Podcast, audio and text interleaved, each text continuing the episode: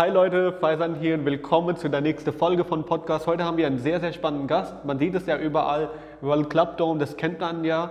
Ja, also wir sind heute im Office von Big City Beats und der CEO Bernd Breiter sitzt einfach mit uns. Bernd, vielen lieben Dank für deine Zeit und vielen lieben Dank, dass du die Zeit genommen hast, überhaupt, ja, während dieser volatile Phase mit mir den Podcast aufzunehmen. Ja, Danke dir dafür. Durch deine energische Art keine Chance, Nein zu sagen. Von daher freue ich mich, dass ihr da seid.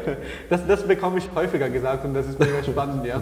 Ähm, weil normalerweise bin ich sehr, wie heißt das, ruhig, ja, und sehr introvertiert. Aber immer wenn es um Sachen Okay. geht, ja, immer wenn es um Sachen geht, die, die ich leidenschaftlich gerne mache, dann kommt auf einmal diese natürliche Energie raus. Ja? Und dann, dann sagt jeder, ja, du redest so leidenschaftlich, man hat einfach Bock mit dir mitzumachen und das ist mega cool. Ja? Super. Als du, damals, ja, als du damals angefangen hast, ja, war das auch bei dir so, dass du gesagt hast, hey, ja, ähm, das ist meine Leidenschaft, ich will das aus Leidenschaft großziehen? Oder ähm, war das eher so, es hat sich gut gepasst? Wie war so der Beginn?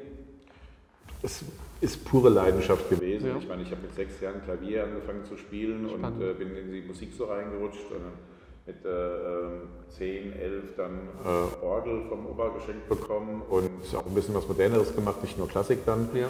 Ähm, dann war ich dann so mit 15, 16 Keyboarder in der Band und äh, mit 17 sind mir schon die Haare ausgegangen und dann habe ich halt gedacht, naja, vielleicht bin ich jetzt nicht der Megastar auf der Bühne, also gehen wir mal lieber hinter die Bühne und habe ein Tonstudio so selber mit dem Ja. Partner damals gezimmert und gemacht.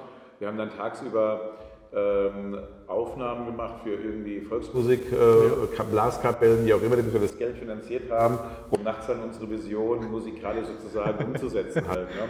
Ja. Und ja, mein Werdegang ist jetzt auch nicht so besonders irgendwie, also mein schulischer Werdegang, ich bin Mhm. von der 10. Von der, vom Gymnasium geflogen, Ja. weil die Leute gesagt haben, geh doch mal lieber ins Berufsleben rein. Und ich war halt so mehr so, ein- so, ein, so ein Träumer halt eben auch. Ja. Ne? Deswegen passt es eigentlich ganz gut. Also ich war jetzt nie so der krasseste Stratege, der dann gesagt hat, okay, dein Lebensplan ist jetzt auch dann hier und das und wie auch Ja. immer. Sondern Musik hat mich immer absolut äh, fasziniert. Musik ist ein Teil von mir. Mit Musik kann ich mich halt am besten ausdrücken. Und äh, da war das so. Und dann habe ich mir aber dann schon gesagt, nein, also dem Schüler wird empfohlen, äh, aus der, aus, ins Berufsleben überzusteigen. Er muss doch schon mal was machen. Da habe ich eine Ausbildung gemacht als Großhandelskaufmann, die habe Ja. ich auch dann fertig gemacht. Und ähm, parallel dazu halt angefangen, da wirklich dann im Tonstudio Sachen zu machen und dann Aufnahmen zu machen und einfach so ein bisschen so Step by Step dann seinen Traum zu verwirklichen. Und was war so der, der erste Moment, wo du mit deiner Leidenschaft Geld verdient hast? Was, was, wie war so dieses Gefühl? Boah, das äh, hundertprozentig kann ich mich daran erinnern. Ich meine, du musst dir vorstellen, wir hatten ein Telefon dann, also unser Proberaum Ja. wurde das Tonstudio, wir haben den Proberaum immer mehr umgebaut in ein Tonstudio, war im Keller drin, dann haben wir ein Telefon uns dann reingestellt und das war noch dieses Ding da eben mit so Tastentelefonen drauf und so, das kennt ihr wahrscheinlich alle gar nicht mehr. Dann, ja? War Ja. dieses Telefon dann eben da, dann habe ich eine Anzeige geschaltet eben, ähm, Tonstudio in gelbe Seiten. Es gab kein Internet, es gab das alles nicht, es gab dieses Buch, gelbe Seiten, da stand alles drin, die Branche drin. Und dann kam dann wirklich dann so, wir sitzen da unten und so weiter, und auf einmal klingelte das Telefon und wir gehen halt dran und da war dann eine sehr alte Dame dran, Ja. die gesagt hatte dann eben, ist das das Tonstudio? Und ich Ja. so, yes, unser erster Auftrag. Habt ihr auch große oder nur kleine Krüge? Tonstudio. Ja. Also das war mein erster Anruf. Okay. Sie dachte, ich wäre ein Tonstudio, dass ich aus Ton irgendwelche Krüge mache und nicht Musik mache. Okay. Okay. Verstehst du nicht? Nee, ich, ich komme da, ich komm da gar nicht mit so. Also, Ton ist ja, Ton ist ja Krüge auch. Also nicht nur Ton als Tonstudio mit Ja. Musik, sondern es gibt ja auch Tö aus Ton hergestelltes Geschirr. Ja. Ah, Aus Ton, ja, aus der Erde okay. und so. Die Erde, die man da so Ja, formt, ist auch Ton in Deutsch. ja. So, und die Dame Yes, dachte halt. Okay, die. Dame dachte halt, ich habe ein Tonstudio, das heißt, ich stelle Krüge her. Tontöpfe. Ja? Wollte also wissen, ob ich kleine oder große habe. Das war mein erster geschäftlicher, erster Kontakt in der Selbstständigkeit.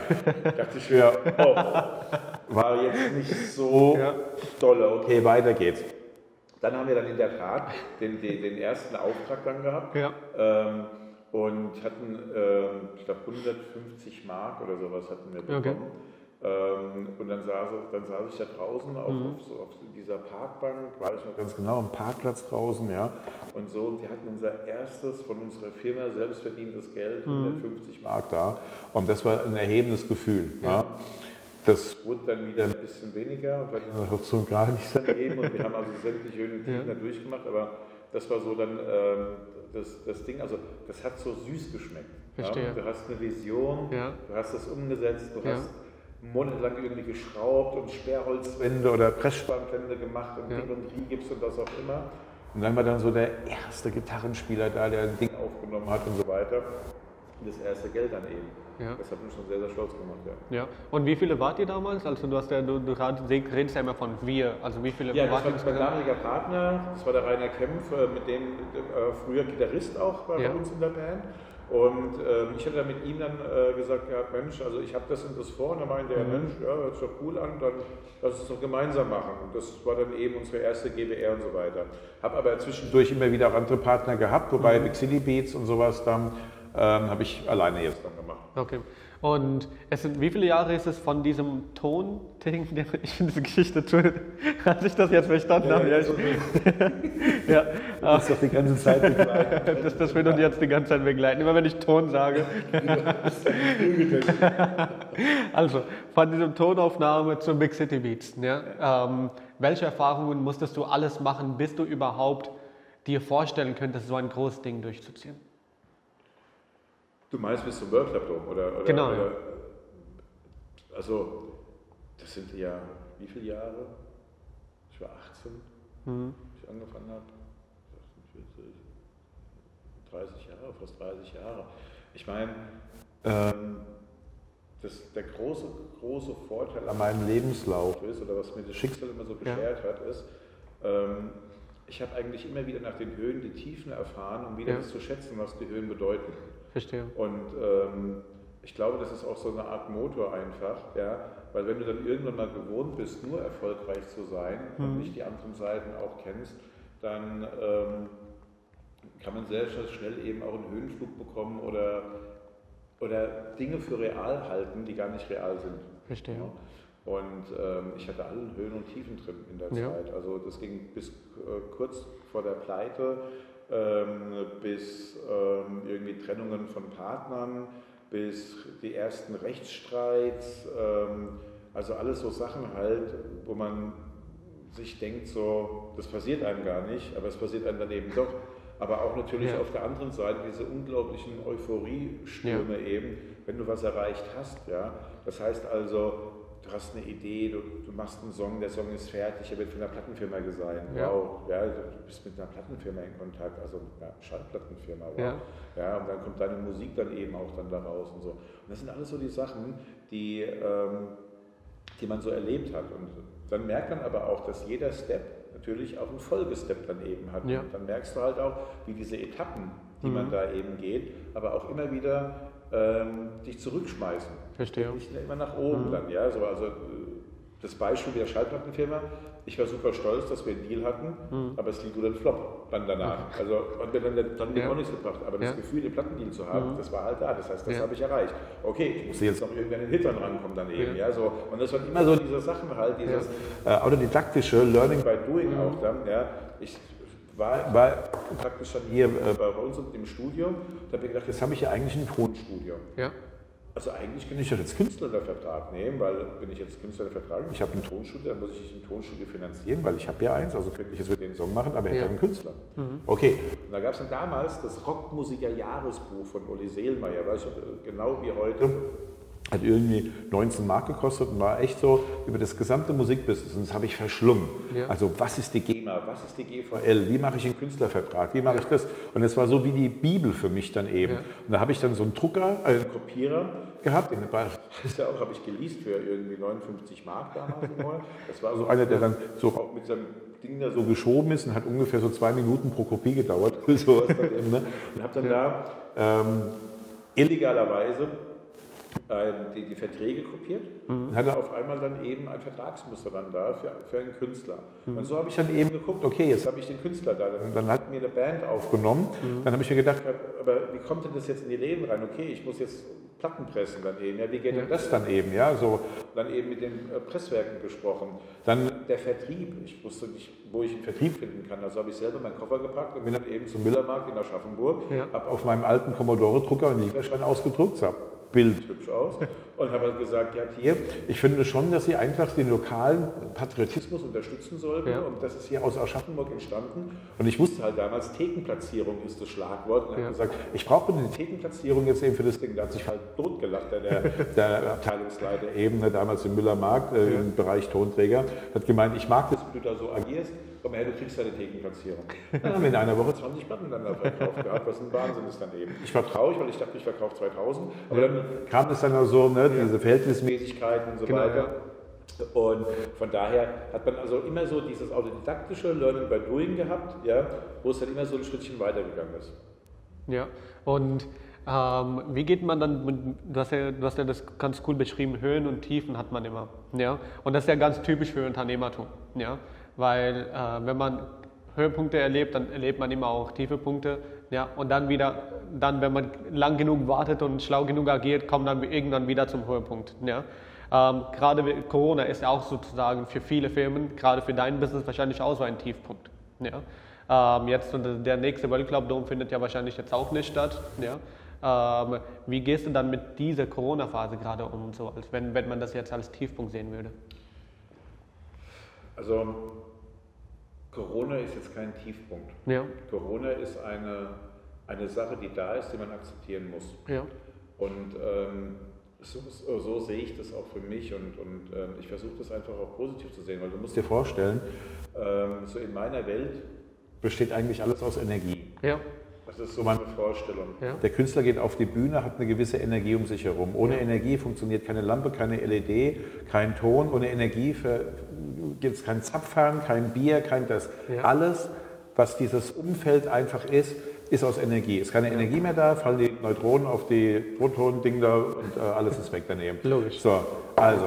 Und jetzt haben wir verschiedene Energien. Mhm. Und eine Energie ist eben ist eine Kraft. Ja. So, Corona ist eine ganz große negative Energie für die ja. Menschheit. Ja, aber es ist eine Energie. Ja. Und meine Vorstellung war dann eben auch, als ich mich dann damit abgefunden habe und gesagt habe, okay, das Ding ist jetzt da, ja. wir brauchen jetzt nicht den Kopf in den Sand zu stecken oder was auch immer, sondern es ist eine riesige Energie da. Ja. Also lass uns doch mal suchen, wo können wir denn jetzt diese Energie anzapfen, ob positiv oder negativ, weil mhm. eine Energie ist sie negativ oder positiv? Keine Ahnung. Vielleicht ist Energie auch nur eine Energie, die ich ja. anzapfen kann und kann diese nutzen eben ja. mit positiven Gedanken, um dann eben rauszukommen. Logisch. Und das war einfach dann dieses Ding, wo ich gesagt habe, Mensch, wir haben hier eine riesige Community. Wir haben 700.000 Leute hier bei uns auf Facebook, Insta, Ding, äh, E-Mail-Verteilern, wie auch immer. Und den muss ich doch jetzt das Wochenendgefühl irgendwie weitergeben. Ja. Weil wenn ich das jetzt nicht weitergebe, dann lasse ich hier eigentlich im Stich. Und wenn wir jetzt auch kein Geld verdienen oder wie auch immer, aber als dann auch dieser Lockdown so richtig da war, wo, man, wo alle wirklich zu Hause waren und ja. so weiter, dann gab es dann auf Samstag einfach die Big City Beats, das Wochenendgefühl. Und wir haben halt gesagt gehabt, und wenn wir halt euch nicht jetzt zu uns holen oder wie auch immer, dann bringen wir euch das Wochenendgefühl jetzt einfach auf eure Terrasse, in euer ja. Wohnzimmer, macht das Fenster auf, ich habe Spaß dazu, haben DJs hier eingeladen, haben da von unserem Rooftop dann mhm. die Rooftop-Session, die World Club der Rooftop-Session ins Leben gerufen, ja. haben da jeden Samstag dann gestreamt dann eben, ja. um das einfach zu zeigen. Also was ich damit sagen will, ist halt, wenn man, wenn man Dinge einfach auch annimmt, ja, und nicht damit hadert. Klar ja. ist es super scheiße, klar hat es mir keinen Spaß gemacht, den World Club Dome jetzt hier abzusagen. Ja. Aber ich weiß, dass der nächste dann umso geiler wird, ja, wenn wir alle wieder feiern können und so weiter. Das Ganze ist natürlich auch von der ökonomischen Seite, von der wirtschaftlichen Seite halt auch her ein krasses Ding logischerweise. Und ja. ich habe jetzt auch gut reden, weil wir halt A, vorgesorgt haben, B, eine gewisse Absicherung auch hatten, mhm. äh, die jetzt dann eben greift. Es gibt viele Firmen, die das eben nicht haben. Aber trotzdem denke ich halt so, auch wenn jetzt Schicksale hinten dran stehen, die jetzt ihren Job verlieren oder wie auch immer. Punkt eins ist, wenn du positiv einfach dann noch weiter denkst, du ja. weißt nicht, für was das gut ist. Und vielleicht erkennen die Menschen jetzt eben auch durch Corona verschiedene Dinge, ja. die für, für viele halt auch Normalität waren. Ja. Also da sitzt dann da wirklich dann so vor zwei Monaten da, meine Influencer-Beauftragte dann da, 21 Jahre jung, ja, bildhübsch, sagt der Mensch, ja, ist komisch, oder? Also mir zieht es jetzt gerade die Füße an, an, an am Tisch weg. Also, okay, aber wieso? Naja, weil das ist so, das Ganze kollabiert gerade. Und habe ich dann auch so überlegt, und das, das ähm, äh, ist auch so meine These, kommen wir nachher dann auch dazu, ja. wie so äh, Generation Z und, und äh, Generation Y und, und, wie auch immer aufgebaut ist mhm. ja, und, und äh, wie die so funktionieren. Für viele ist einfach, dieses System, in dem wir gelebt haben, das ist einfach da. Ja. Also es wurde nicht von Politikern entwickelt, nicht von Menschen, die Blut ins Wasser geschwitzt haben, Ja. die, die vielleicht dafür gestorben sind und wie auch immer, dass wir heute in einem freiheitsliebenden Raum eben leben, Ja. mit Demokratie und so weiter. Das war die für die neue Generation, das ist einfach von Gott gegeben, das ist Genau. da. Und natürlich ist etwas, was man nicht verarbeitet oder was man einfach nicht weiß, kann man es auch nicht schätzen in dem Sinne. Und wenn auf einmal ein komplettes Konstrukt mit, ich habe auf einmal nicht das Recht auszugehen, ich habe nicht das Recht, einfach meine Lieblingsmusik jetzt real zu konsumieren. Ich kann es einfach nicht, weil es nicht mehr gibt. Ja. Ja, und so, weil für viele ist ja einfach das Handy schon irgendwie jetzt hier Fleisch geworden, ist ja schon praktisch eingemeindet in den Körper und so. Und da war so dieses Ding dann eben auch dieses Erwachen so ein bisschen auch da. Ne? Ups, vielleicht ist das doch ein bisschen doof, ja, wenn dann irgendwie der Trump immer nur rumpoltert oder der so sagt, vielleicht ist das gar nicht so cool, wenn einer immer nur die lauteste Klappe hat oder, oder sowas da, weil auf einmal kann es halt wirklich sein, dass es das, was ich für normal hielt, auch gar nicht mehr gibt. Ja? Logisch. Sprich Demokratie, Freiheit, Ausgehen, Selbstbestimmung und wie auch immer. Und ähm, das fand ich eigentlich bemerkenswert, eben genau an, an dieser Fragestellung. Und wo es halt dann nicht mehr um die hübschesten Schuhe ging und um irgendwie die neuesten äh, Autos oder Turnschuhe oder äh, Make-up oder was auch immer, ja, und Life-Work-Balance. Ja. Ich meine, Life-Work-Balance, ja. Bitte, ja, ich muss hier schon ein bisschen auch meine, meine, Life-Work-Balance da haben und so weiter. Leute fragen gerade, bitte gib mir Arbeit. Weißt du? Also ist auf einmal dann dieser Gegensatz, ja, Leute bekommen gerade Überstunden auch immer, die wollen sie gar nicht nehmen, weil sie arbeiten wollen. Ja. Oder hey, ich will ins Homeoffice. Man gibt mir Homeoffice, jetzt kommt Corona. Die Leute, viele Leute, die ich kenne, betteln, um einfach wieder in dieses soziale Gefüge zu kommen, weil denen die Decke eben zu Hause auf den Kopf fällt, Ja. in ihrem Homeoffice, weißt du? Und dann merken sie Ja. auch, dass dann eben bei allen Zooms und Skypes und Ding und alles, was es da so gibt, ja, hast du halt dann nicht dieses persönliche Ding. Ja. Du bist halt verbunden mit Elektronik, was ja cool ist, dass es das gibt, aber es ersetzt nicht die Ja, kompletten logisch. sozialen Kontakte. Wenn wir hier gegenüberstehen, Ja. ja, dann baut sich irgendwie etwas auf, ja, was man nicht so bestimmen kann, was man auch nicht nur mit dieser Zweidimensionalität von Hören und Sehen einfach verbinden Genau, kann, sondern, Synergie, das- sondern ja. also man spürt es ja, man fühlt es ja und so weiter. Also riechen tut das jetzt nicht, weil wir stinken jetzt nicht. Aber, aber die sieben Sinne halt ist auch ein Ja. Riesenthema halt dann eben, ne? was halt die ganze digitale Welt nicht abbilden kann und so. Und ähm, das, das macht eigentlich Corona jetzt so, so ein bisschen da aus uns. Ne? Und was wir halt machen, ist einfach, du, ich habe dann irgendwann die, die Idee gehabt, ich habe hier mit einem Freund gesprochen, der, der, ähm, äh, der Geschäftsführer ist in der Merkur Spielarena Ja. in Düsseldorf, wo wir unsere, unsere Winter Edition von World Club immer machen. Und ähm, der meinte so, hey Bernd, ich, ich habe, also er hat eine riesige ähm, Autokino-Leinwand daneben, ja. 70 Tonnen schwer, das da Riesending für eine Quadratmeter. Der meinte, ich mache jetzt Autokinos, weil das geht ja. Ja. Und ähm, dann sind wir so auf einmal so in so ein Brainstorming gekommen und dann so, ja, pass mal auf, ey, ich habe da eine krasse Idee. Was ist denn, wenn wir jetzt eine Bühne simulieren würden und die als Bild, als Fernsehbild auf, auf diese Leinwand geben und dann einen Ausschnitt lassen für die Bühne und, und dann praktisch einen DJ, der im Wohnzimmer irgendwas sich zu Hause auflegt, Ja. da rein implementieren, dann haben wir ja eigentlich hm, eigentlich ein Festival, oder? Ja, haben wir. Okay. Und dann habe ich auf einmal dann hier mit, mit Leuten zusammengesessen und habe gesagt, ja, lass uns doch mal so eine Bühne entwickeln, so, wie so, wie so ein äh, Spiel, Ja. ja. Eine Animation und so weiter, mit Lampen drin, das und wie auch immer. Das projizieren wir dann eben da dran. Wir haben 500 Autos vorne dran und dann stellen wir eine Kamera dann eben zu den Autos und übertragen das Bild dann eben zum DJ im Wohnzimmer oder wo der auch immer ist, oder in sein Tonstudio und das Tonstudio projizieren wir dann eben in diese Bühne dann da mit rein. Ja. Und dann hätten wir praktisch eine Interaktion mit einem DJ komplett safe. Dann kam der nächste Gedanke, aber warte mal, bei so, einer, bei so einer Filmpremiere hatte ich aber auch schon Moderatoren auf der Bühne. Ja. Und ich so, wenn du Moderatoren auf der Bühne hast, dann können auch reale DJs oder reale Künstler auf der Bühne stehen, oder? Ja. Und dann war, das war die zündende Idee, mit diesem Ganzen, was jetzt danach gekommen ist. Ja. Da waren wir halt sozusagen diejenigen, die als erstes eben dieses, diesen Club, dieses Autoclub-Ding ja. inszeniert haben, aber auch wieder nach den Standards eben des World Cup Doms, sprich eben, wir können halt nur groß. Ja. Ja. So, und die Leute wissen auch, dass das, was sie bekommen, das ist halt groß, das ist halt Ja. Big City Beats und nicht Ja. Small City Beats. Ja. So, also haben wir gesagt, wollen wir da auch eine Festivalproduktion hinstellen mit viel Feuerwerk und das da. Und vor allen Dingen, wir wollen auch die Leute in der hinteren Reihe irgendwie mit reinfließen. Das heißt, wir haben Ja. Tower aufgebaut und wie auch immer. Hat alles ein irrsinniges Geld gekostet. Wie gesagt, 500 Autos. Dann kam der Preis dann eben raus. Wir hatten dann irgendwie so 43 Euro fürs Ticket genommen oder 45 Euro, ich weiß gar nicht mehr.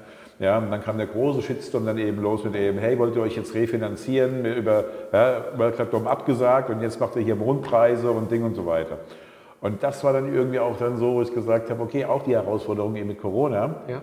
Und dann habe ich mir überlegt gehabt, ich kann das ja verstehen, weil wenn du es den Leuten nicht erklärst, ja, ich meine, wir haben 180.000 Leute beim World Club Dome ja. und die zahlen eben irgendwie für drei Tage 78 Euro, nicht für drei Tage, sondern pro Tag 78 Euro, für ein Dreitagesticket um die 140 Euro.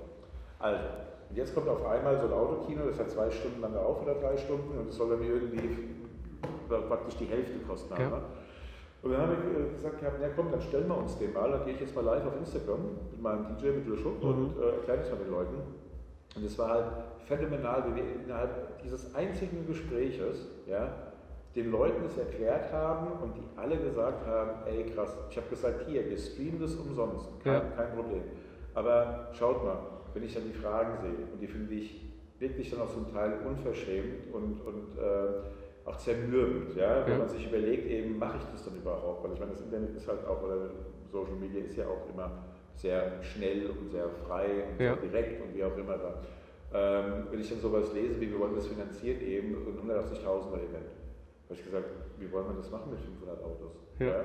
Also da müssen wir nicht 48 Euro oder 45 Euro nehmen, sondern müssen wir halt irgendwie 48.000 Euro nehmen oder was auch immer dann. Ne? Ja. Und dann hat den Leuten erklärt, pass mal auf, da kommen Menschen, Familienväter, das da, Pyrotechniker, das wird alles von der Feuerwehr, von den Ordnungsämtern, damit auch kein Risiko entsteht, wie auch immer. Wir haben hier eine komplette Festivalproduktion. Für 1000 Leute ja. insgesamt. Für 1000 Leute insgesamt. Und wir müssen das nicht machen, aber wir machen das und wir wollen nicht komplett eben drauflegen. Wir wollen die Leute auch, die jetzt praktisch rausgehen während der Corona-Zeit und euch einfach dieses, diese Möglichkeit geben, die ihr nicht nehmen müsst, ja. wenn sie euch zu teuer ist. Dann kriegt ihr sie kostenlos im Stream. Ja. Aber wir wollen einfach dieses Erlebnis schaffen. Und deswegen finde ich es ein bisschen unfair, weil ihr geht auch raus und sagt, hier, wenn ich was arbeiten gehe, möchte ich auch mein Geld verdienen dafür. Logisch. Weißt du? Und wenn ihr jetzt in einen Shop reingeht und sagt, ich möchte den besten Nike-Schuh haben oder einen Adidas-Schuh oder was auch immer, dann will das Geschäft das eben auch haben. Ne? Logisch. So, dann verstehe ich nicht, warum die was kostenlos machen. Und wenn dann eben noch dann, man kann ja fragen. Ja. Ich weiß auch, dass Leute verschiedene Sachen nicht verstehen, weil sie einfach nicht A, so weit denken mhm. und sollen ja auch gar nicht so weit denken. Ich meine, wir verkaufen ja eine Emotion. Ja. Das heißt, wir sind eigentlich diejenigen, die nicht erklären wollen, wie kompliziert unser Business ist, wie krass wir welche, irgendwelche äh, ähm, Mauern einreißen ja. müssen, um irgendwie ans Ziel zu kommen, wie zum Beispiel an die Autoindustrie und das da und wir haben das entwickelt und die Batterien und hier und das Neueste und das war so kompliziert und so. Ja. Nee, bei uns kommt der Gast in diese Venue und soll verzaubert sein. Genau, ja. Und er soll gar nicht damit wissen, eben, was das für Probleme sind, 17 Tonnen Eiswürfel auf dem Gelände herzustellen, 400 Securities zu haben, die untereinander vernetzt sind, Künstler, Shuttles, das hier, Logistik. Wir haben einen halben Kilometer Thekenfläche bei uns im World Club Dome. Ja? ja. Wir haben 2000 Mitarbeiter da drin und so. Aber der Gast, der reinkommt, soll einen freudestrahlenden Mitarbeiter da sehen und sagt dann, ich hätte gern bitte jetzt mal Wodka Red Bull und dann kriegt er sein Wodka Red Bull mit drei Eiswürfeln drin, als wenn er in einem großen, geilen Club wäre und nicht dann eben irgendwelche warme Plörre und Dinge ja. und wie auch immer dann eben, weißt du? Und das ist unser Anspruch. So, und jetzt kommt von der Seite mal und erzählt man dann den Leuten dann eben, warum das eben doch alles Geld kostet. Warum halt so eine Cola, die dann 3 Euro, 4 Euro kostet, die du vielleicht dann eben in irgendeinem Discounter für 20 Cent bekommst, ja. wo dann eben ich auch so Sprüche gehört habe, ey, der trägt das Geld mit den, mit den Müllsäcken raus und so weiter halt. Ne? Vielleicht dann doch nicht so ganz stimmt. Und das war so krass, den Leuten das mal zu erklären und auch diese positiven Rückmeldungen zu bekommen mit, ah ja, logisch und das und so. Was ich dann getan habe, war total spannend. Auf Facebook hat sich dann einer wieder irgendwie getraut zu schreiben, ey, das ist doch nett, ist doch viel zu teuer. Und dann kamen direkt 10, 15 Kommentare drunter, hey, du hättest dabei sein müssen. Nee, das ist nicht zu teuer, du kannst das und pop, pop, pop, ja. Und auf einmal hast du wirklich auch Leute gehabt, die ja. es verstanden haben und du musstest auch gar nichts mehr machen oder die auch immer da, weißt du, sondern das hat sich dann einfach dann eben auch so geregelt. Ja. Krass, du hast, du hast ja gesagt, wir können halt nur groß. Ich fand das mega spannend, ja, die Aussage, weil ähm, und gleichzeitig auch die Erklärung Big City Beats, nicht Klein City Beats. Ähm, wie wichtig ist da in der Hinsicht allgemein als Unternehmertum große Visionen zu haben, auch wenn sie unrealistisch scheinen? Ja, ich meine, ähm, Visionen ist der Motor von allem. Also wenn du keine, keine Vision hast, wenn du dir nicht irgendwas vorstellen kannst, was was sein könnte, ja. Dann wirst du niemals irgendwie ein großes Business daraus machen können, weil ich meine, dann kannst du immer nur das machen, was andere schon machen, dann wirst du nie Vorreiter sein und dann, dann wirst du immer nur irgendwie hinter dieser ganzen äh, Front, die da nach vorne zieht, dich eben andocken und mitziehen lassen, aber du, du gibst nicht das Tempo vor. Ja. Ja? Und du dockst dich halt mit an und wirst gezogen.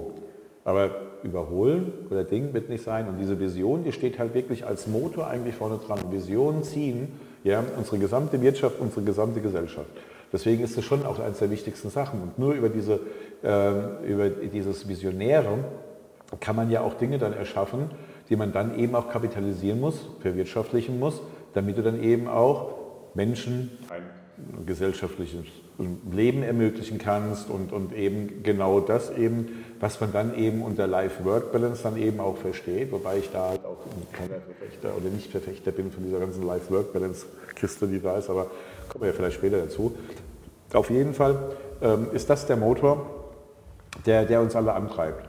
Und es ist egal, ob eine Vision vorstellbar ist oder nicht vorstellbar ist. Ja? Mhm. Hauptsache die Vision ist dann eben da und das haben wir dann gelernt ja? aus, aus verschiedenen unvorstellbaren äh, ähm, Visionen, die nicht da sind, die auf einmal dann wirklich wahr geworden sind. Ne? Ich meine, dieser schöne Spruch eben, alle sagten, dass es nicht geht, bis einer es nicht wusste und machte.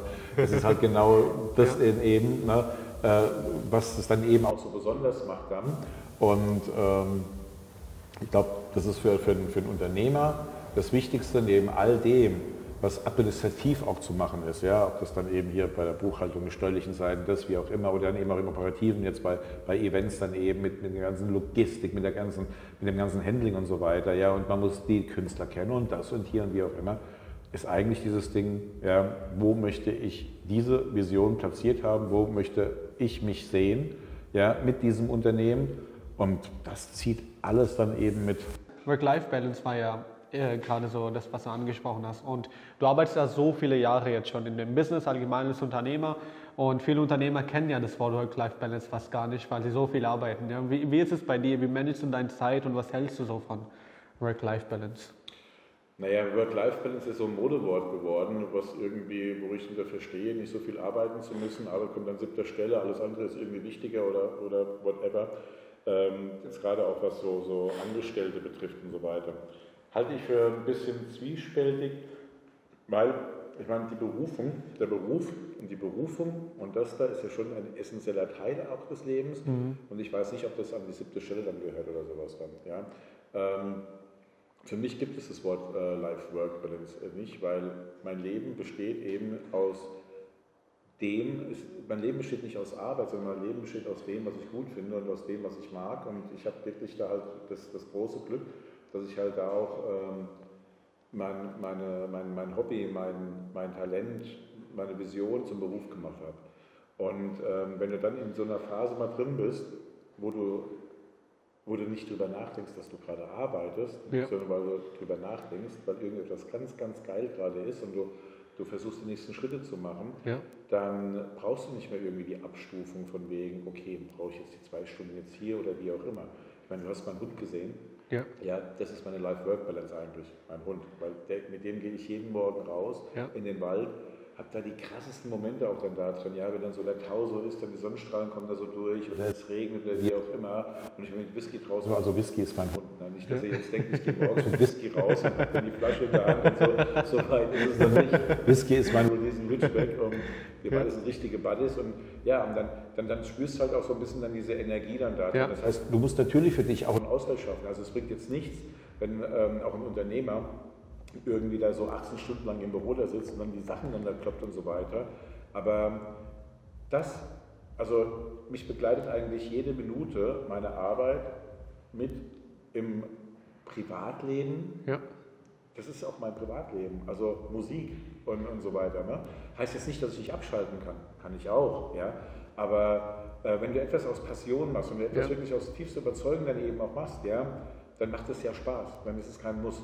Ja, und deswegen ist für mich eben dieses Wort Life Work Balance nicht existent, weil ich liebe das, was ich mache und ähm, habe da so meine Ziele und die möchte ja. ich gerne erreichen. Ja, also du redest auch so, ähm, ähm, es gibt so einen Begriff, ähm, ich weiß nicht, von wem ich das gehört habe, aber es war auf jeden Fall auch ein Gast bei Podcasts und der hat erzählt, ähm, dass viele Leute, viele Leute von Work-Life-Balance sprechen obwohl es eigentlich eher ein Work-Life-Harmony geben sollte, genauso wie du das angesprochen hast. Weil wenn du das liebst, was du machst, ja, und heute ist es ja, heute gibt es ja so viele Möglichkeiten als, keine Ahnung, 40, 50 Jahre vorher, ja, wo du wirklich aus deinem Passion, aus den Sachen, die du liebst, wirklich ein Business daraus machen kannst und daraus Geld verdienen kannst. Ja.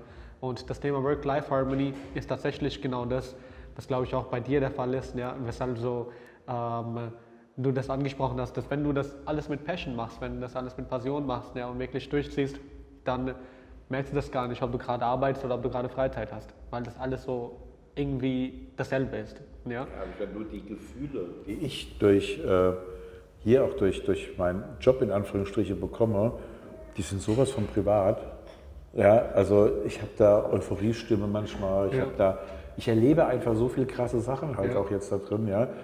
Ähm, das bin ich. Das ist nicht irgendwie die Arbeit, das ist nicht irgendwie das, ja. sondern so habe ich mir irgendwann mal ein Leben gewünscht auch. Ja? ja. Und ich meine, ich treffe da jetzt die krassesten Hollywood-Stars, wird auf die Bühne geholt, habe Morgan Freeman und mit John Travolta und mit Robert De Niro jetzt innerhalb von sechs Wochen alle drei da kennengelernt und so. Ich meine, soll ich schon sagen, ich war auf Geschäftsreise oder Ding? Ich meine, ich das Wein, das ist ja. Wahnsinn, das ist ja. toll, das ist geil. Und da gehe ich drin auf. Und deswegen mhm. gibt es das nicht irgendwie, dieser, dieses Live-Work oder wie auch immer. Wie gesagt, man muss was tun. Bin jetzt auch ähm, also ein bisschen sportiv wieder auch unterwegs, eben im Hund öfters draußen mhm. und so weiter. Wichtig ist auch diese körperliche Betätigung. Ja, das ist ja. super wichtig und das merke ich jetzt auch wieder, äh, weil gerade auch, sagen wir mal, vor Großevents oder sowas, ja, das geht schon an die Substanz. Ne? Wenn ja. du dann wirklich dann eben auch dann nachts arbeiten musst oder wie auch immer. Ähm, wobei dann das Team auch eine unglaubliche Leistung halt dann bringt. Ne? Ich meine, wir arbeiten dann eben auf einen Punkt X hin, der nicht äh, verrückbar ist. Also das ist irgendwie nicht so, komm, wir machen eine Stunde später auf oder komm, wir müssen nochmal da, wir machen eine Woche später auf ja. oder so. Sondern es wird ja alles wirklich so, dieses ganze Maschinchen, was ja so komplex ist, wo ja. Millionen von Zahnrädern ineinander greifen, wie auch immer, muss ja genau dann funktionieren, das heißt, okay, Doors open. Ja. ja?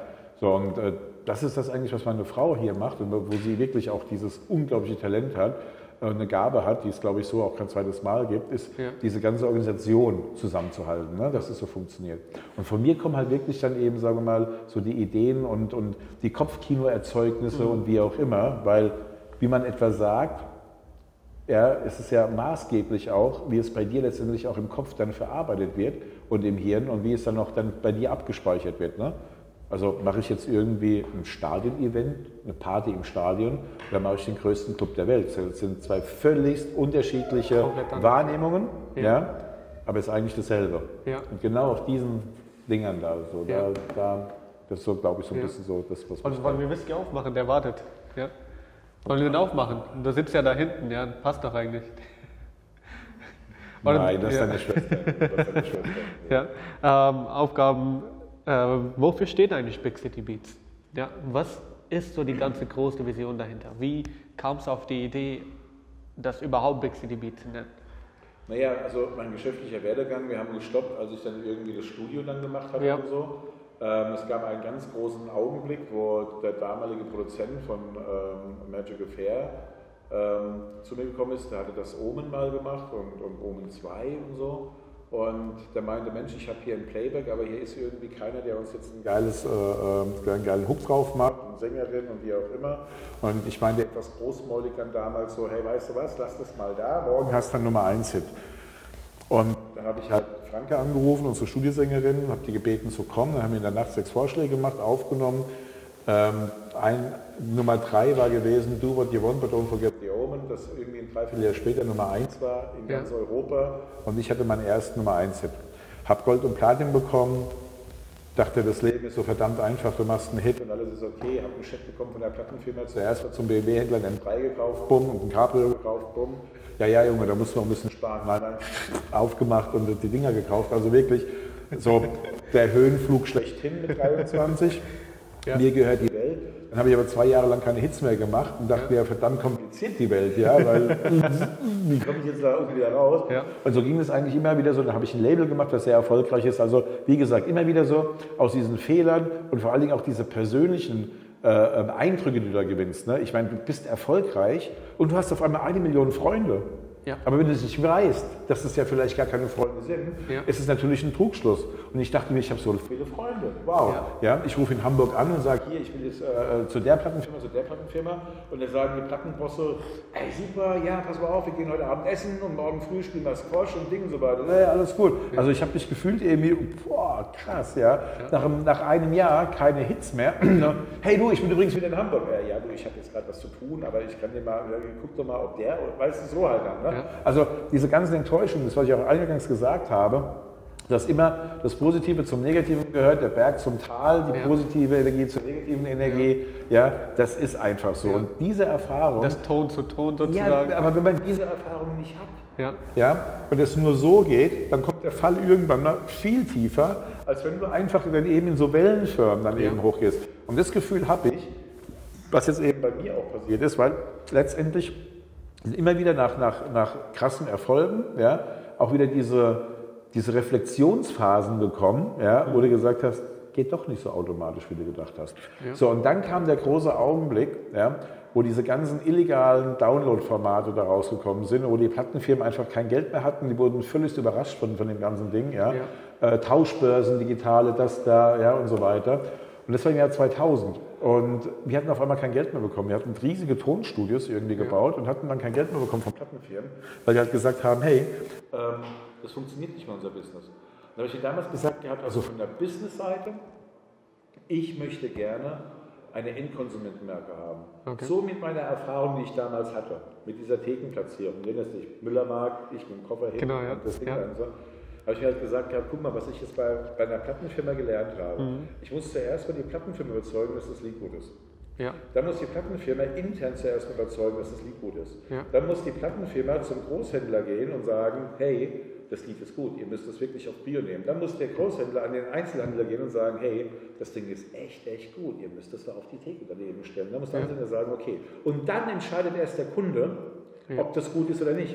Verstehe. Vorher bist du gar nicht da, vorher Ja. bist du auch gar nicht präsent. Ja. Ja. Das heißt, du hast so viele Barrieren eigentlich, wo du Leute überzeugen musst, und du gar nicht eben diese Marktphase auch kennst, ob das Ding überhaupt gut ist oder wie auch immer. Das heißt, du machst es zwei, dreimal, wenn du vielleicht dann Überzeugungskraft hast. Ja. Und dann sagt jeder, na, der schon wieder, geht doch eh nicht mehr. Und das ist vielleicht dann ein Hit. Also dann hast du es aber verspielt und so. Ja. Und Ich nee, nee, ich brauche eine Endkonsumentenmarke. Ich brauche irgendwas, Mhm. mit was ich mit den Leuten direkt reden kann.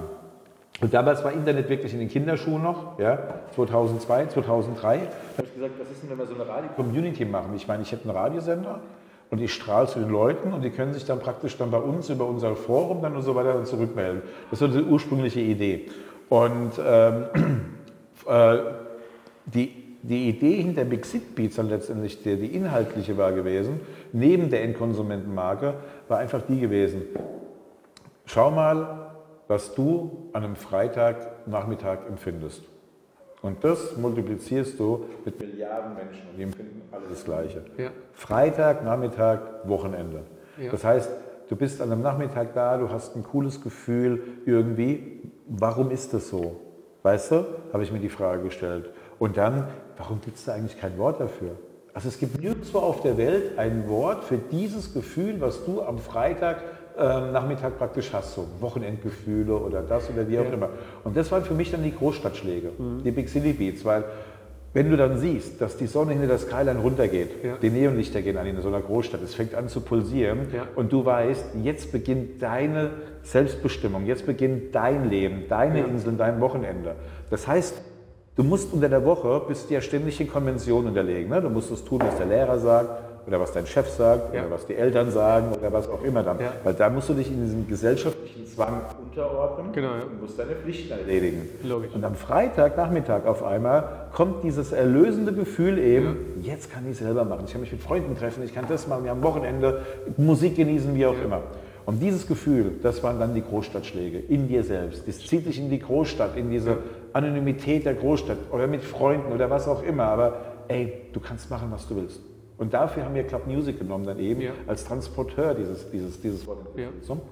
Und habe dann eben eine Radiosendung aufgebaut, die eben auch für die Hörer funktioniert hatte und nicht diese normalen DJ-Shows, die es da vor 15 Jahren dann eben gab, wo die DJs selber moderiert haben und sich praktisch nur eigen vermarktet haben. Klar war das toll, wenn du DJ warst vom Radiosender, weil da hast du halt da Geld bekommen und die Leute wussten halt, oh, hey, oh, den höre ich ja jeden, jedes Wochenende eben beim Radio Ja. und so weiter. Aber ich wollte halt jemanden haben, ich wollte, wollte eine ganz sexy Stimme haben, ein Mädel haben, das mit den Mädels auch redet und dieses Ja. Wochenendgefühl, hey, komm, ich meine, zieh mir die Jogginghose jetzt aus, mach dich jetzt mal hübsch und so weiter, Ja. jetzt geh mal raus, und lebe mal dein Leben und so weiter. Ja. Und das Gefühl wollten wir vermitteln dann eben, auch während der Radiosendung. Ja. Und es hat eingeschlagen wie eine Bombe. Dann kam relativ schnell Sven Feth zu uns, dann kam relativ schnell David Getter, sitzt seit zwölf Jahren exklusiv bei uns im deutschen Radio Ja. und so. Und ähm, äh, das wurde immer größer. Und was jetzt praktisch passiert ist, wir haben angefangen dann mit, mit kleinen Events. Mein, mein erstes Event, ich dachte, mir kann gar nichts passieren. Ja, ich habe einen Radiosender, ich habe plakatiert die Stadt, da Ja. waren es bestimmt 400, 500 Leute. Ja, es kamen 80. Das war mein erstes Event und ich so, oh Scheiße, Ja. da habe ich was verkehrt gemacht. Beim zweiten Event kamen aber 1000. Dann habe ich das richtig gemacht. Ja. Und dann hat sich das immer so weiter formiert. Ja. Die wurden immer größer. Und Und was war das Ausschlaggebende von 80 auf 1000? Was, was war da der ähm, indem es eben nicht reicht, nur irgendwie ein bisschen Werbung zu machen oder wie auch immer, sondern die Story, die du hast, muss real sein. Ja. Also verkauf keine gequälte Kacke-Story irgendwie, um das den Leuten vorzugeben oder so, Ja. sondern die Leute spüren, ob eine Story real ist oder nicht real ist. Und ich habe halt dann gesagt gehabt, okay, dann baue ich jetzt eine Halle um mit Großlasern und was auch immer.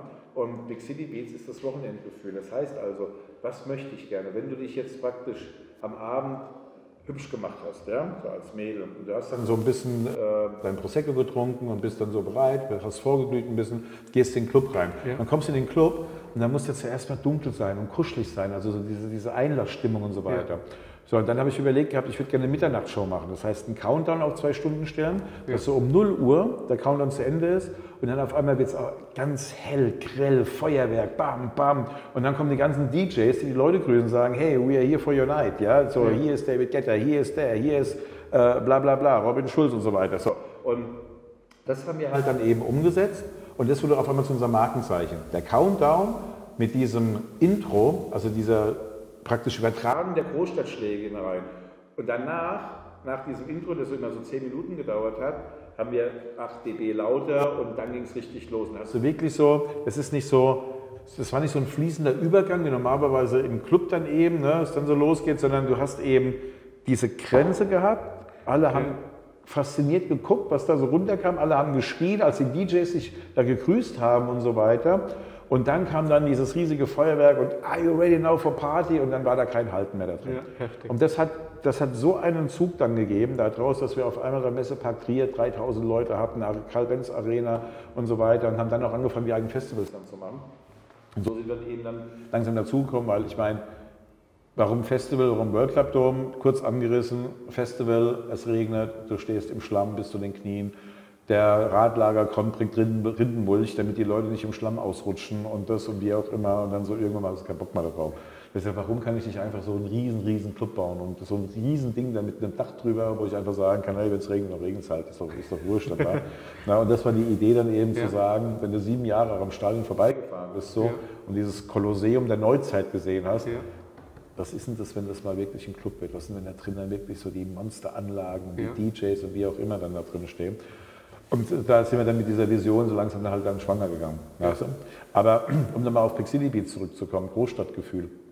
Ich möchte gerne mit Big City Beats die Marke sein, die komplett positiv im Wochenende alles darstellt, was du am Wochenende machst. Ja.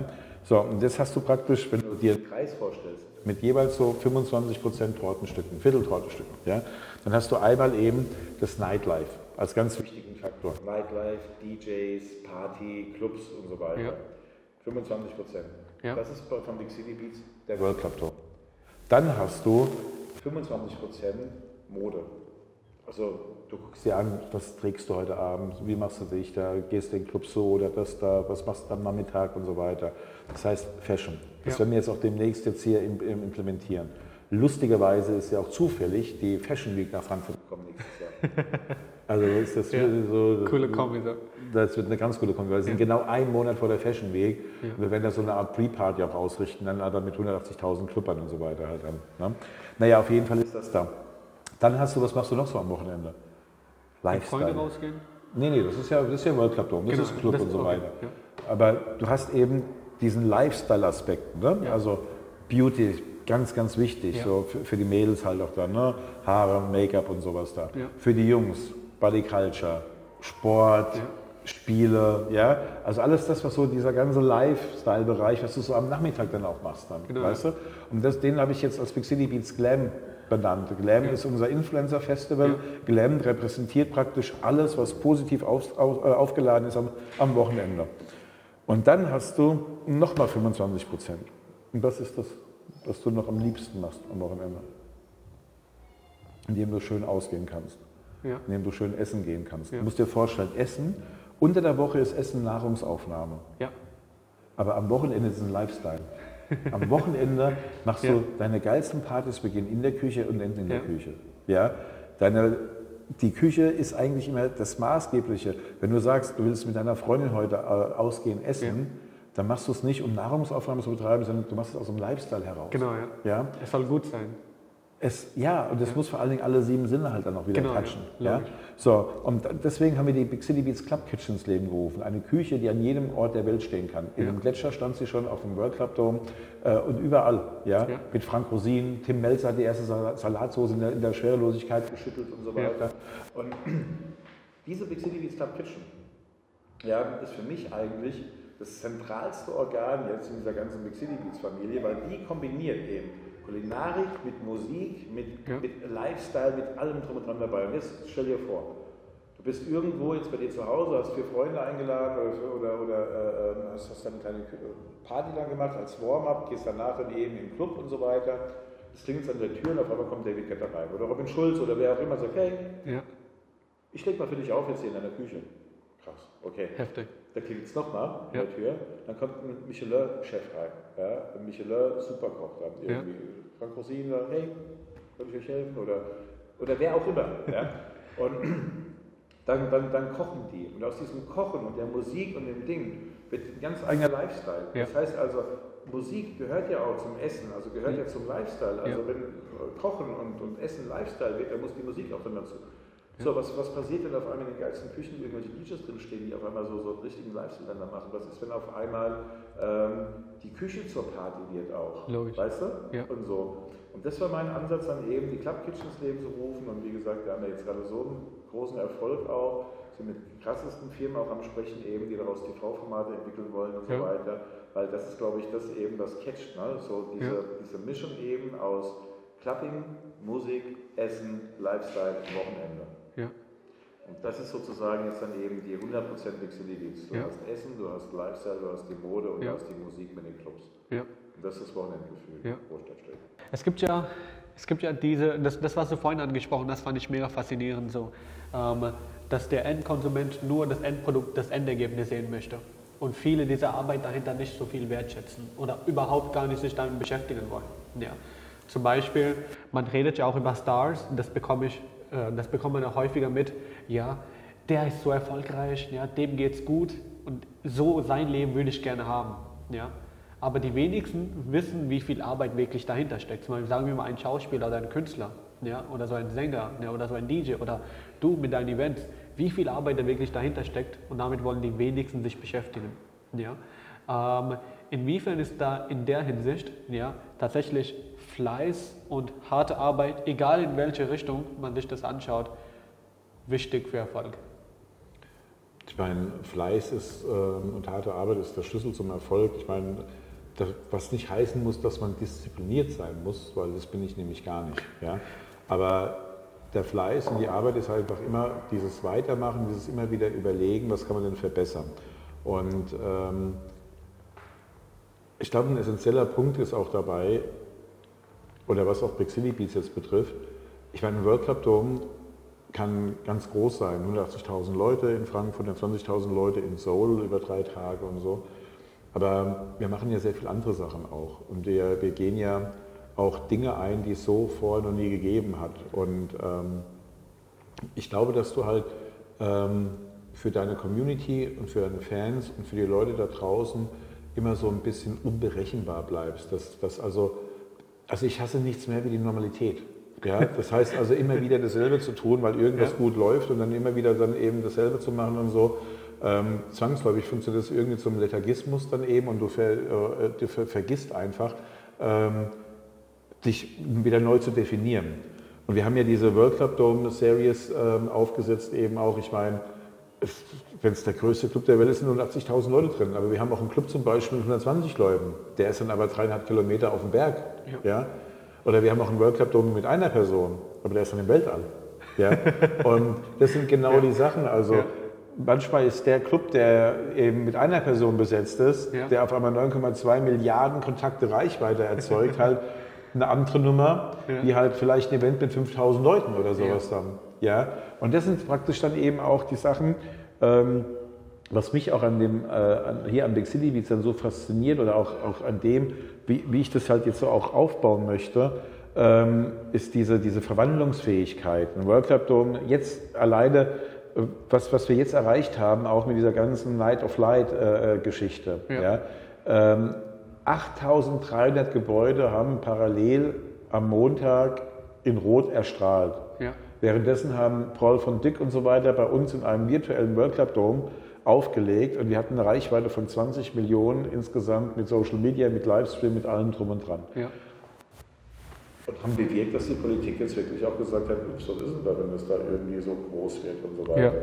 Ja. Ja, also ähm, du musst Stories erzählen und du musst, du musst ähm, diese Stories eben auch leicht verpacken. Ja, also wir machen halt einen Club im All. Klingt jetzt zuerst mal auch so, die Leute sagen, oh, das ist halt, ja, ja, ja, ein Club im All und so weiter.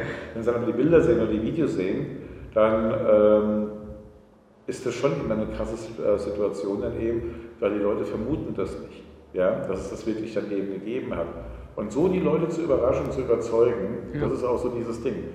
Die Komplexheit hinten dran, um sowas zu machen, die möchte eigentlich gar keiner wissen. Vielleicht möchten es doch Leute wissen, aber dann wird es hier wahrscheinlich einen eigenen Podcast geben können mit 20 Folgen und so weiter, weil ich meine, keiner wartet ja auf dich. Ich meine, du rufst ja. nicht jetzt bei der ESA an und sagst, hey, ich habe da so eine Idee, ich will einen Club jetzt im Weltall machen und mal die Fahnen da oben informieren und so weiter, ja.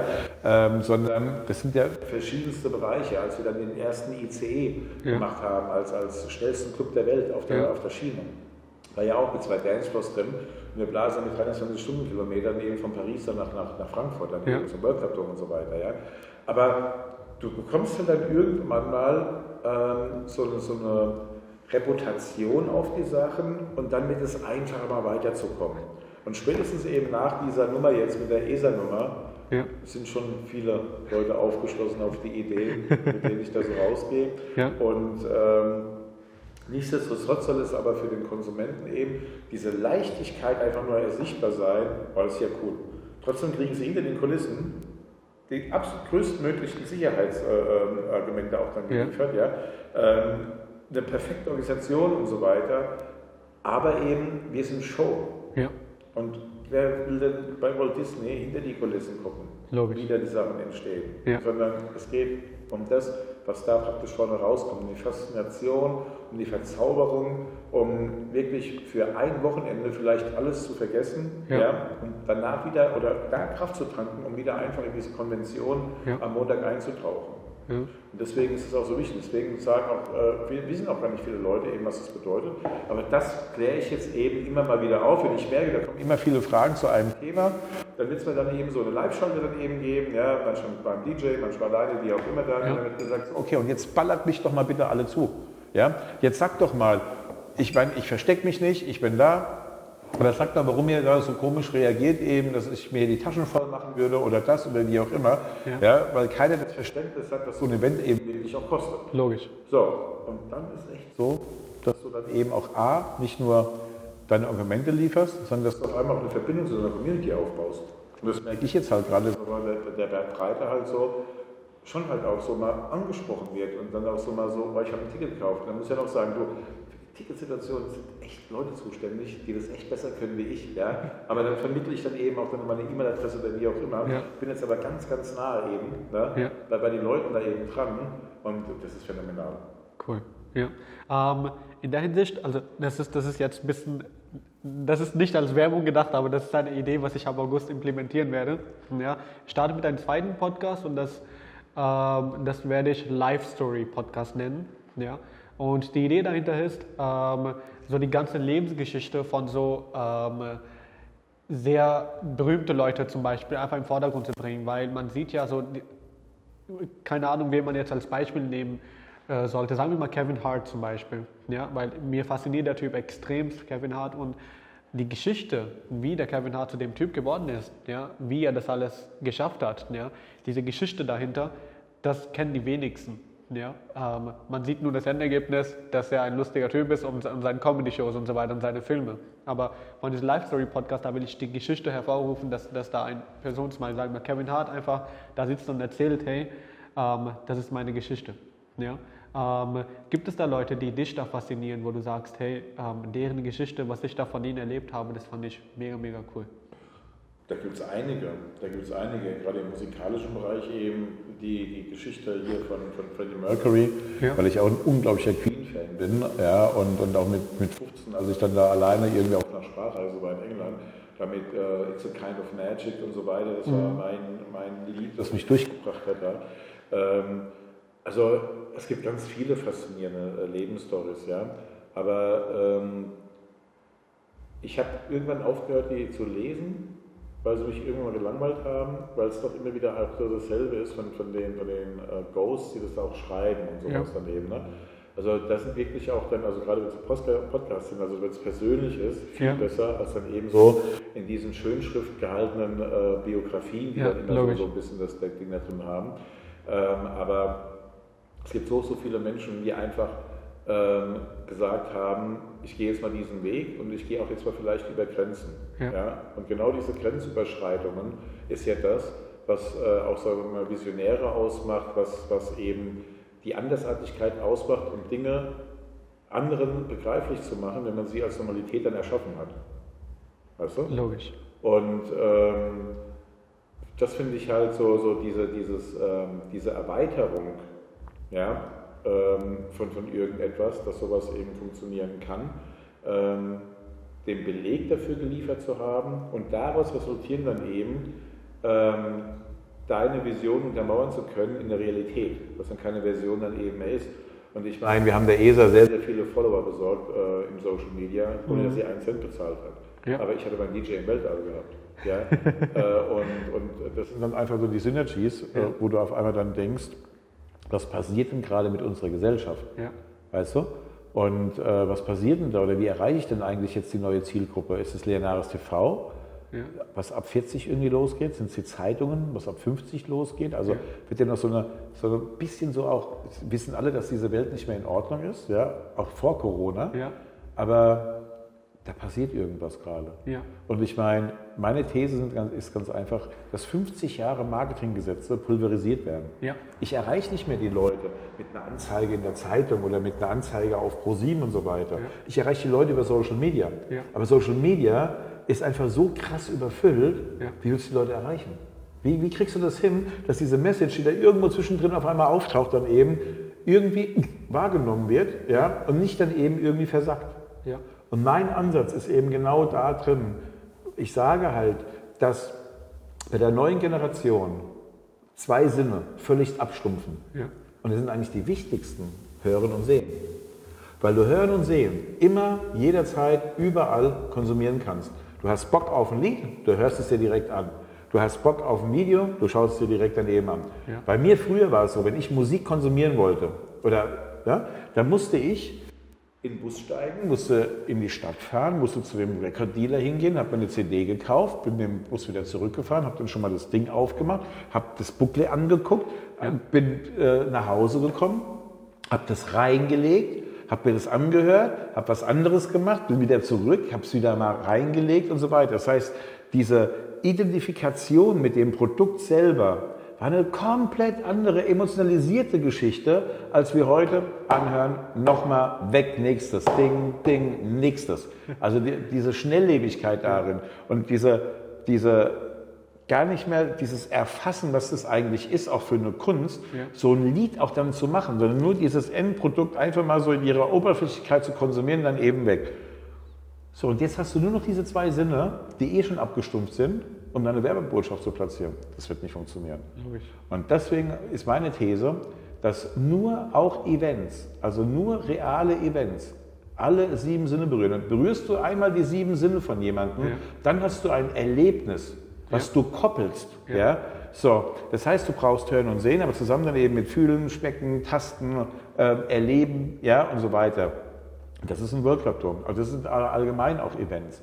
Menschen kommen zusammen, Menschen geben zusammen eine ganz andere Energie, Ja. als wenn du damit alleine im Computer immer vor dir hockst und irgendwo in virtuelle Welten abtauchst oder wie auch immer. Ja. Bist du zusammen, dann hast du auf einmal eine Energie, dann, Ja. dann, dann erlebst du was, was auch mit deinem Körper passiert, was du eben nicht nachbauen kannst eben in der digitalen Welt.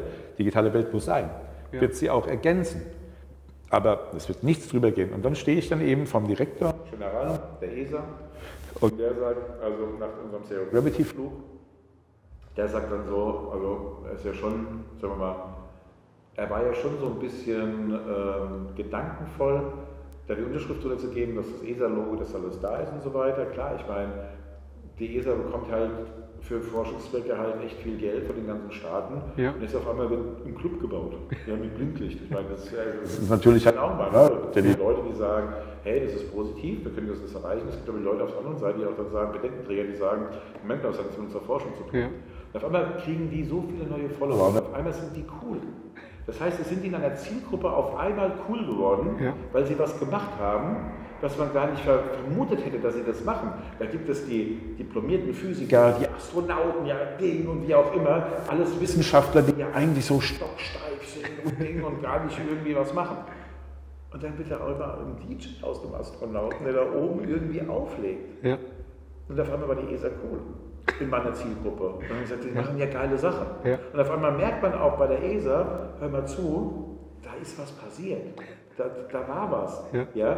So, und das ist dann eben auch die These gewesen, mit der ich eigentlich auch zur ESA gegangen bin und habe gesagt, ja Mensch, das ist genauso bei der Wirtschaft. Wenn ihr die neue Zielgruppe erreichen wollt, dann müsst ihr, dann könnt ihr nicht einfach Influencer buchen oder da oder auf Facebook Werbung schalten und so weiter, sondern ihr müsst Erlebnisse schaffen, Ja. die so nachhaltig sind, dass sie wirklich halt sich irgendwo dann verzahnen im Kopf und nicht eben nur auf irgendeinem Bildschirm guckt, da läuft was auf und du wirst das weiter und so weiter sind, sondern das muss diese Message sein. Was war die Message dann bei uns bei der ESA? Ich stand mit zwei Astronauten auf der Bühne und meiner Frau und wir haben vor 60.000 Leuten announced, Leute, den World Cup wird es jetzt bald auf der ISS im Weltall geben. Und dann haben wir das alles hier mit Feuerwerk gemacht und wie auch immer. Und äh, die Leute dachten, sie haben sich verhört. Aber 60.000 Leute können sich ja nicht verhören. Ja. So, und das waren mit zwei echten Astronauten in ESA-Garnitur und, und wie auch immer dann. Ja. Und ähm, Das heißt, das, was wir gemacht haben, war real. Es Ja. war zwar völlig ungläubig oder unglaubwürdig, Ja. aber es war irgendwie dann doch real und das passiert da gerade. Ja. Und so haben wir Menschen fasziniert, die dann wiederum jetzt den Transfer hinbekommen haben und gesagt haben, also ich mag ja, ich mag ja Physik und ich mag ja das, aber ich mag eben auch meine Life-Work-Balance oder so, möchte auch ein bisschen Spaß haben bei der Arbeit. Möchte nicht nur da sitzen. Und dieses Bild eben des verknöcherten Wissenschaftlers, der da nur da sitzt mit seiner Nickelbrille und in seinen Zahlen da drin ist, das ist halt jetzt so ein bisschen aufgebrochen worden. Ja. Ja? So, und, und ähm, das ist, was ich meine eben mit Entertainment. Braucht die Menschheit, braucht die Welt. Ohne Entertainment wird nichts mehr funktionieren. Logisch. Wenn du nicht rausgehen kannst am Wochenende und irgendwie dein Ventil dann eben hast, um, um zu feiern, um, um dich da, weißt du, aus, auszulassen, dann haben wir da ein Riesen Riesenproblem. Und dieses Riesenproblem merkt man jetzt schon auch jetzt an den Jugendlichen, Krawalle in Stuttgart und wie auch immer da. Ja. Die Kids, die können nicht irgendwo auf ein Konzert oder das oder wie auch immer gehen. Ne? Ich meine, ich weiß nicht, ob es wirklich jetzt nur der Grund eben dann ist, aber äh, Entertainment und diese ganze Kreativität und dieses ganze Entertained zu werden in der Gesellschaft ist mehr wie ein Bespaßungsprogramm. Logisch. Ja? Das ist eine, ein Wirtschaftszweig, der, der an zweiter Stelle ist, wenn du die ganze Kreativwirtschaft dazu nimmst, an zweiter Stelle ist nach der Automobilindustrie in Deutschland. Krass. Das wird man nicht meinen. Krass. Habe ich jetzt aber auch erst wirklich richtig erfahren durch diese äh, Night of Light Geschichte, wo das mal alles auch dann dargelegt worden ist, wo wir uns ja auch da schwer engagiert hatten auch für, für, für diese Sache da. Und dann merkst du zuerst, wie groß es ist. Und Du merkst dann, es wird kein Künstler mehr auftreten. Nicht, weil der Künstler nicht will, sondern weil es vielleicht dann einfach nicht die Supplier gibt oder die Leute, die die Bühnen aufbauen oder die Leute, die Bühnen haben oder wie auch immer, Ja. weil die jetzt einfach die, wir haben keine Events halt gerade mehr. Ja.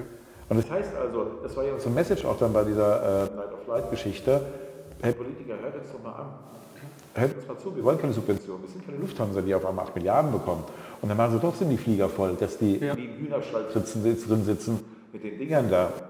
Okay, war jetzt ein bisschen, aber geht mich ja nichts an.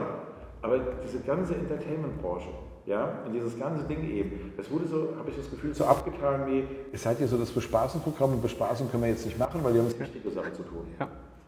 Und das ist dann ouch.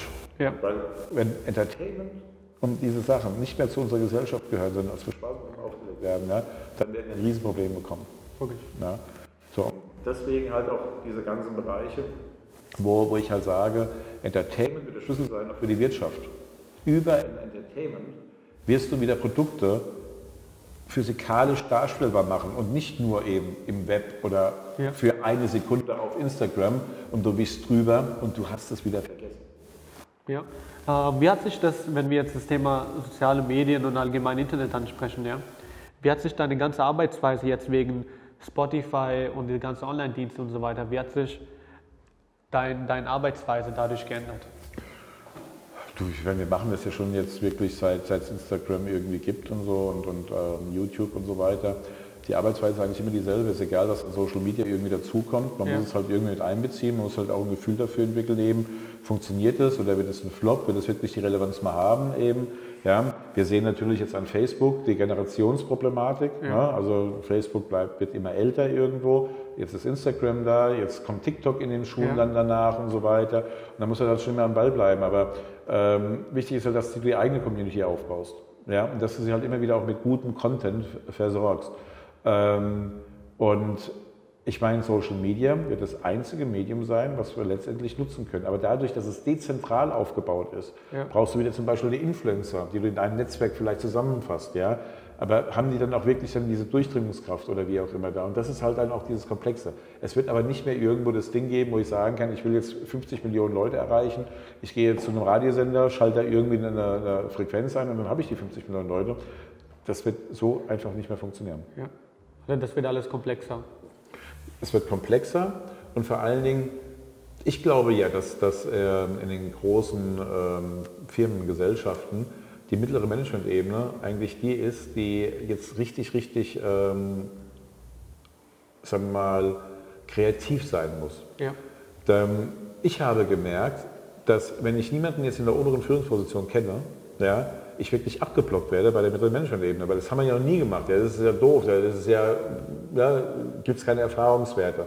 Dass ich, wenn ich dann aber mit einem CEO mal zusammenhänge, er völlig fasziniert ist eben auch von der These mit sieben Sinne, mit, mit, äh, mit, dem, mit der äh, Emotionalisierung des Produktes dann eben über sieben Sinne während einem Event dann eben und danach dann über Social Media nachbereiten und so weiter. Und äh, das sagt er, wieso waren Sie schon vorher da? Naja gut, ich rede jetzt seit einem Jahr mit Ihrem Typi da und Ja. sieht es halt nicht so. Weißt Ja. du? Also ich merke halt so, und das ist auch das Gefährliche, dass natürlich jetzt Leute, die seit 30 Jahren auf einem Arbeitsplatz daneben arbeiten und jetzt kommt eben diese komplette Revolution. Also nichts ist mehr so, wie es mal war. Ich kann keine Doppelseite mehr in der Frankfurter Allgemeinen äh, schick, äh, schalten, weil ich erreiche da niemanden Ja. von, von dieser Zielgruppe, die ich da, da haben möchte. Da mehr, ja. Und so. Und die wollen aber auch keine Veränderung, weil ich meine, die sind vielleicht in fünf Jahren in der Rente oder in acht Jahren oder wie auch immer. So sollte ich immer mit einer komplett neuen Thematik irgendwie machen. Ja. Das wird aber dann der Untergang der Firma sein kann. Ja. Wenn man jetzt nicht einen Anschluss findet eben. Ja. Und dass viele einfach halt wirklich rumschwimmen und denken, Influencer-Marketing, ich, ich höre nur Influencer-Marketing, ich weiß gar nicht eigentlich, was das ist. Und dafür machen wir auch die Glam und dafür wollen wir auch die neuen Business-Zweige daneben ausprobieren ja? und auch sagen dann eben, hört mal zu, ihr habt hier auch Influencer, ihr habt hier aber auch die Events, also wir sitzen nicht als Agentur in der Mitte, die praktisch nichts hat, Ja. immer, oder oftmals eben auch viel redet und dann kommt dann für eine Stunde reden, gibt es dann so eine Honorarbrechung oder so, sondern wir haben aktiv die Mittel dann, Ja. Ja? um zum Beispiel so ein Produkt über eine Influencerin, über die Plattform Worldcaptor, wie auch immer, in den Markt zu setzen. Ja. Und das wird das Spannende sein, an dem, was wir jetzt demnächst eben machen. Und das ist auch so, so eine gewisse Herausforderung. Ja, spannend, mega cool. Ähm, das heißt, ähm, dass kreative Menschen in der Hinsicht in der Zukunft viel mehr irgendwie an Bedeutung gewinnen werden als jetzt reine Stratege? Nein, also ohne die Kreativität keine Strategie und eine Strategie keine Kreativität. Ja. Ich meine, du, du musst beides zusammen eben Ja. fassen. Aber ich glaube halt, dass beides super wichtig ist und dass beides ausgeglichen sein muss. Ja. Na, dass du mit, mit, mit diesen zwei Energien ne, rausholen kannst und kannst dann da sozusagen eben auch in die Zukunft dann einsteuern.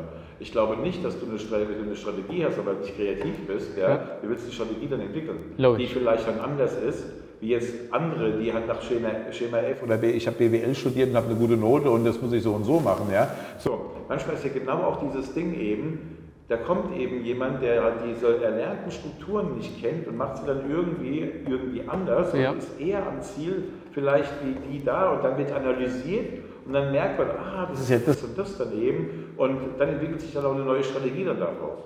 Also es ist Ja. zu komplex und zu diffizil eben, Ja. um so eine Verallgemeinerung zu machen dann eben, aber Strategie und Kreativität sind die Motoren eben von, von dieser ganzen Sache. Aber kurz gefasst könnte man sagen, dass Kreativität vielleicht mehr an Bedeutung gewinnen wird als jetzt die letzten 10, 15 Jahre. Ja, weil viele Dinge sich einfach jetzt neu strukturieren und neue Strukturen brauchen kreative Visionen auch, Ja. um sie halt wieder darstellbar zu machen.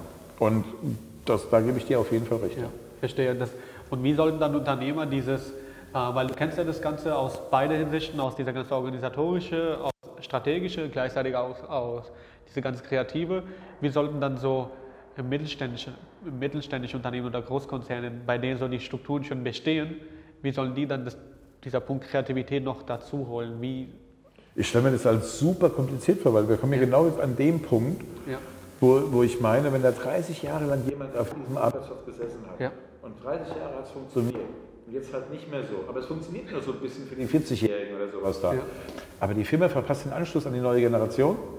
Es kommen dann irgendwie andere Firmen aus, so sieh doch Amazon. Wenn du das, das, das Beispiel vergleichst eben mit Amazon oder mit Karstadt. Ich meine, Karstadt hat doch eigentlich die physikalischen Kontakte gehabt, hat doch eigentlich die krassesten Möglichkeiten, hat so viele krasse Locations gehabt. Dann kommt jemand, der virtuell da ist und auf einmal, bumm, da das aufsieht. Und der geht jetzt aber als Geschäft in die Städte, um das praktisch als physikalischen Touch seiner Community zu nutzen. Also nicht um Produkt zu verkaufen, sondern eigentlich nur als Marketingmaßnahme, als Werbemaßnahme. Amazon gibt es auch wirklich jetzt in der Stadt oder in der Stadt oder wie auch immer, hey, wir sind auch für dich da. Also ja, das, das Bild äh, wechselt sich. Und ich meine halt, das wird einfach die Problematik sein, wenn du als alteingesessenes Traditionsunternehmen mit einer bestimmten ähm, ähm, Story hinten dran, ja, mit einer bestimmten Philosophie hinten dran, nicht dich auf die, neue, äh, ähm, auf die neuen Gegebenheiten anpasst, sondern versuchst halt immer wieder so ein bisschen rechts und links zu gehen, aber innerhalb dieser Old Economy Geschichte, dann wirst du umgehen. Und du Mega musst, spannend. Ich finde find es mega cool, dass du gerade das erzählst, weil ich probiere das ein paar Unternehmer, die ich kenne, die ein bisschen älter sind, ja, ähm, genau das Ding zu erklären. Ja. Hier, das müssen wir ändern, das ist wichtig, das ist wichtig. Zuerst muss diese, diese, diese Erfahrung mal kommen bei den Leuten, dass sich da was verändert hat, Ja. was unwiederbringlich verändert ist. Ja? Ja. Wir werden nicht mehr Postkarten schreiben und wir werden auch nicht mit Kutschen zur Arbeit fahren. Ob das Ja. nun dann Benzin ist oder E ist oder Wasserstoff ist oder wie auch immer, das sei dahingestellt. Aber wir werden es nicht zurückdrehen können. Deswegen, auch wenn wir über Umweltschutz reden, ja, das ist schön und nett gemeint, Ja. vieles. Aber es ist eine Radikalisierung. Es ist eine Radikalisierung, die unsere Gesellschaft nicht überleben würde. Ja. Corona hin oder her. Ja? So, und das, da, das müssen wir ja immer wieder in Einklang bringen. Die Einklang, der Einklang des Fortschrittes, Ja. gepaart mit unserem gesellschaftlichen Status quo, Ja. gepaart eben mit den Problemen, die uns bewusst werden, wo wir nach handeln werden, aber die wir sinnvoll umsetzen müssen und nicht radikal umsetzen, alles vom Strom zu nehmen, abzuschalten, wir werden keine Umweltverschmutzung haben. Also wir werden auch keine Glühbirne mehr haben, die leuchtet. und wir werden keine Kaffeemaschine mehr haben. Und wir werden da stehen mit den Steinen und dann die Kaffeebohnen malen. Ich meine, das geht nicht. Ja. Ja. Und das ist immer halt so dieses Ding von, von Relevanz auch. Ja? Also wie kriege ich irgendwas dann da zusammen? Und mein Gott, ich meine, das wird sich jetzt zeigen in der Zukunft, ja. Aber radikale Stimmung, radikale Stimmung, das geht nicht zusammen. Moderate Stimmung, moderate Stimmung eben und dann eine Sensibilisierung dann eben der Sachen mit, mit Umwelt und so weiter. Dann werden wir da auch irgendwie hinkommen. Sehr cool. Ja, wir nähern uns auch langsam jetzt die Ende zu. Ja. Ähm, ich stelle immer diese Frage sehr gerne, aber das Coole ist, dass jeder sehr unterschiedlich darauf antwortet. Ja? Ähm, was ist dein Lieblingszitat? Mein Lieblingszitat. Also mein, mein Leitsatz ist, the sky is not the limit. Das habe ich auch bei mir auf LinkedIn und so weiter da drin, Ja. weil ich finde das immer so lustig, wenn er sagt, ah Mann, the sky is only the limit. Limit, boah, nur der Himmel ist das, ist das Ziel. Also, wieso denn? Weil, und genau dann eben kam es in der Raumstation und so weiter. Ich bin nicht über dem Himmel gelandet. Also, das ist eben nicht daneben so. Also das einfach nur Ja. so als, als eigener Motor zu Ja. sagen, und es ist ja auch immer so, wenn Leute anfangen zu sagen, das geht nicht, dann, dann werden wir aktiv. Weil Ja. das gibt es nicht, dass das nicht geht. Und das Zitat daraus oder das, was mir da wirklich sehr, sehr viel gebracht hat und so weiter, war in einer Zeit, wo ich sehr, sehr stark auch ähm, die Fragen gestellt habe, okay, wo ich auf einmal gemerkt habe, es gibt mehr wie mein Tellerrand. Ja. Ja. so bis, so, bis zu irgendeinem Alter denkst du ja, dass du da dein Universum, was du dir so auch im Kopf aufgebaut hast, das ist so ein Tellerrand und so, und da fühlst du dich wohl. Und dann machst du auf einmal diese sonderbare Erfahrung, dass du über den Tellerrand drüber guckst Und du siehst noch einen viel größeren Teller, der da ist. Und dann denkst du, Ich dachte, das wäre hier so meine, ein behütetes Umfeld und dann bist du auf einmal dann da in diesem großen Ding da unten und denkst dir, fuck, da komme ich ja gar nicht mehr zurecht jetzt. Ja? So, äh, da war ich dann auch so echt so der Suchende. Ja, so, ey, wo kann ich mich jetzt irgendwie festhalten? Und was, diese ganz große Welt jetzt da auf einmal. Und so. Und da war Hermann Hesse auf einmal da. Hermann Hesse. Und äh, ich habe den ja echt verschlungen. Und seit der krassensten. Ich kriege das Zitat jetzt nicht wortwörtlich, sondern mit anderen Worten: Der Feuervogel muss sein Ei verlassen, sein Ei zerstören, in eine neue Welt reinzugehen. Das heißt, du musst deine alte Welt zerstören, um in eine neue einzutauchen. Zerstörst du nicht die alte, Ja. wird es zu eng da drin, wie auch immer. Du gewöhnst dich daran, du willst da drin bleiben, aber du kriegst niemals eben die Sache raus. Ja. Und das ist eigentlich so das Krasseste, was, was ich dann so gehört habe. Ist manchmal muss man wirklich den, den Mut haben, einen Hammer zu nehmen und Sachen zu zerstören, so eine Eischale, damit Ja. das entweichen kann und einfach irgendwie in eine neue Welt eintauchen kann. Ja, sehr cool. Ja, dann mache ich den Outro. Ja, äh, wir quatschen aber nachher noch ein bisschen. Ja, Leute, es hat mir mega Spaß gemacht, ja, ähm, heute diesen Interview zu machen. Bernd, vielen, vielen, vielen lieben Dank für deine Zeit. Ja, es war mega viel Inhalt. Ich habe auch fleißig ein paar Notizen mitgeschrieben. Ja, äh, danke dir dafür. Wir hören uns in der nächsten Folge. Bis dann, mach's gut und ciao. Auf Wiedersehen.